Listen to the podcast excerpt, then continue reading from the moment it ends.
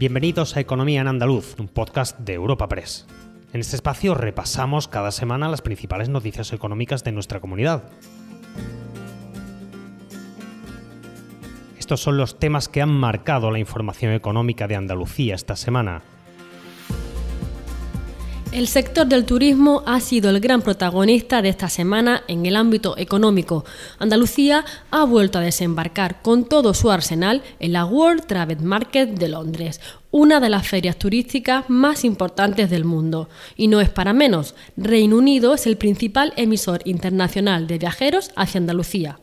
Por otro lado, la inauguración de la nueva subestación eléctrica en Baza, Granada, solventa una deuda histórica con el norte de esta provincia y de Almería en materia de infraestructuras energéticas. El propio presidente del Gobierno se trasladó hasta Baza para este evento. Y para finalizar, la sequía y las altas temperaturas siguen haciendo estragos en el campo. Ahora la campaña de coliflor, brócoli y zanahoria en el Bajo Guadalquivir está arruinada espacio patrocinado por la Asociación de Trabajadores Autónomos ATA. Andalucía se ha dejado la piel un año más en la World Travel Market de Londres, teniendo en cuenta dos premisas. El 25% de los turistas extranjeros que visitan la región son británicos y además, según las agencias de viajes del país, a pesar de la incertidumbre económica, los ingleses mantendrán los viajes entre sus prioridades para 2023. Con este panorama, entre las novedades presentadas este año se ha colado el teletrabajo. Trabajar desde cualquier lugar abre un abanico de posibilidades y para aprovecharlas, el presidente de la Junta ligó el buen clima de Andalucía durante todo el año con una nueva campaña centrada en los llamados nómadas energéticos. Juanma Moreno lo explicaba así en Londres una campaña de promoción que va dirigida a todo eso centroeuropeo, a todos esos países nórdicos para invitarles a que vengan a las tierras cálidas del sur, que vengan precisamente huyendo de ese frío, huyendo además de las elevadas, los elevados precios de la energía. Y además si hacen las cuentas, si hacen las cuentas lo que le va a costar poner la calefacción a lo largo de este invierno y miran los precios que tenemos además en temporada baja en Andalucía, se darán cuenta que la mejor decisión en términos de calidad de vida que pueden tomar es venirse a Andalucía a pasar el invierno. Otra de las estrategias en Londres pasa por captar visitantes que realicen estancias más largas en Andalucía y sobre todo que tengan un mayor gasto. Es más, en 2022 la Junta ya prevé que los turistas gasten más que en 2019, año de referencia por ser el último antes de la pandemia aunque el número total de viajeros, unos 31 millones, todavía no se ha igualado a lo que se registró ese año, cuando se superaron los 32 millones. El consejero de Turismo, Arturo Bernal, celebró varias reuniones con operadores turísticos para avanzar en este campo y detallaba el trabajo que se está realizando. Los operadores son aliados nuestros en esta estrategia. Trabajamos junto con grandes operadores como la agencia, la Asociación de, de Turoperadores Británicos o los turoperadores de golf, pero también con las principales eh, turoperadoras mundiales como Citrip en China o, Holidays en, en, Reino Unido, que están centradas fundamentalmente en un cliente mucho más cultural, mucho más de perfil medio alto y que está atraído por la singularidad de nuestra tierra. ¿no? Eh, esta operadora en concreto está creciendo mucho en los últimos meses y, precisamente crece porque eh, crece en Andalucía porque el perfil de gasto y el perfil de cliente que, traen es muy, se compadece mucho con el, con el destino y con lo que Cambiando de asunto, la nueva subestación eléctrica y la puesta en servicio de la línea de 400 kilovoltios en el tramo que la une con Caparacena en Atarfe reunió para la foto de su inauguración en Baza al presidente del Gobierno, al de la Junta y a la presidenta de Redeia, matriz de Red Eléctrica. Este equipamiento servirá de apoyo a la electrificación del corredor mediterráneo y de alta velocidad en Almería. Conectará esta zona con el resto de Andalucía y España, contribuyendo al impulso de la logística, la industria agroalimentaria y las comunicaciones, y también permitirá la integración en el sistema de nueva generación renovable. Pedro Sánchez, presidente del Gobierno. Esta infraestructura forma parte de esa visión de país con la que el Gobierno de España está comprometido una visión que, insisto, se refleja en esos tres ejes, el de la cohesión social y territorial, el de la reindustrialización y finalmente en el de la transición ecológica y la transformación digital.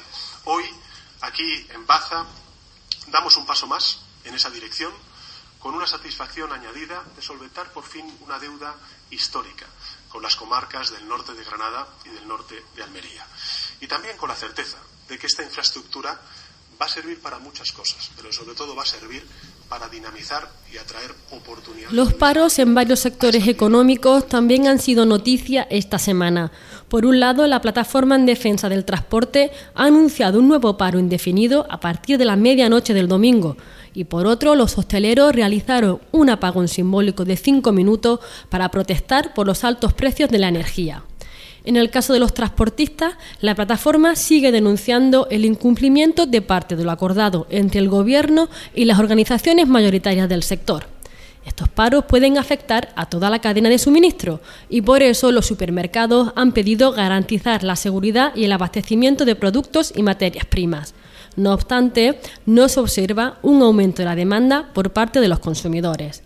Analiza la situación el director general de la Confederación de Empresarios de Alimentación y Perfumería, CAEA, Álvaro González de Zafra. Todas las organizaciones de la cadena alimentaria, tanto organizaciones agrarias como empresariales, así como el canal Oreca, hemos solicitado al Gobierno que ante el posible paro de transportistas convocado, pues se garantice la seguridad y el abastecimiento de productos y materias primas en un momento especialmente crítico. No es un momento oportuno, toda la cadena alimentaria y el canal Oreca lo está pasando mal por los exponenciales incrementos de, costes, por la inflación que sufren tanto consumidores como eh, empresas y por tanto estimamos necesario que en caso de haber paro pues se garantice esa seguridad, ese suministro como sector esencial que somos eh, obligados a llevar los alimentos a, los hogares de todos los andaluces. La hostelería andaluza, por su parte, se unió a la convocatoria nacional por los altos precios energéticos.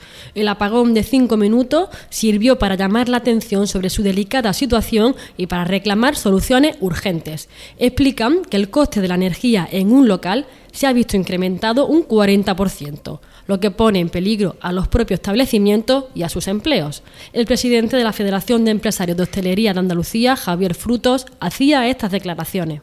Y la idea, y la idea bueno, es seguir peleando por nuestros derechos y sobre todo por la situación que estamos viviendo dentro de, los negocios de hostelería, que no son, son lo mejor. Pero bueno, destacar que al final la, la, acogida por parte de esa manifestación, que como decíamos, liderada la Hostelería de España, al final ha sido secundada por todas las asociaciones eh, provinciales de, Andalucía y bueno, la aceptación ha sido bastante buena, sobre todo porque bueno, estamos peleando todos por nuestros derechos y, sobre todo por las ayudas que puedan paliar a día de hoy la, inclemencia que estamos sufriendo con, con, el tema energético. Y por último, una llamada de atención ante la sequía que vivimos y que ha supuesto, junto a las altas temperaturas, la ruina de la cosecha de crucíferas.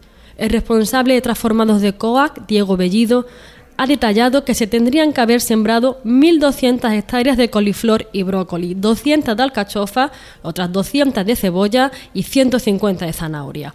Pero finalmente solo hay 200 hectáreas entre todos estos cultivos. Estáis viendo que las elevadas temperaturas la sequía han hecho estragos. Esas elevadas temperaturas que hemos mantenido desde septiembre hasta noviembre, pues están dando problemas porque el cultivo no se desarrolla igual. es un cultivo de mala calidad, un cultivo que no es atractivo para el mercado precisamente eh, por, el calibre que está tomando. Además ha florecido y eso no es óptimo ni siquiera para, para, para industria, con lo cual estos son pérdidas totales.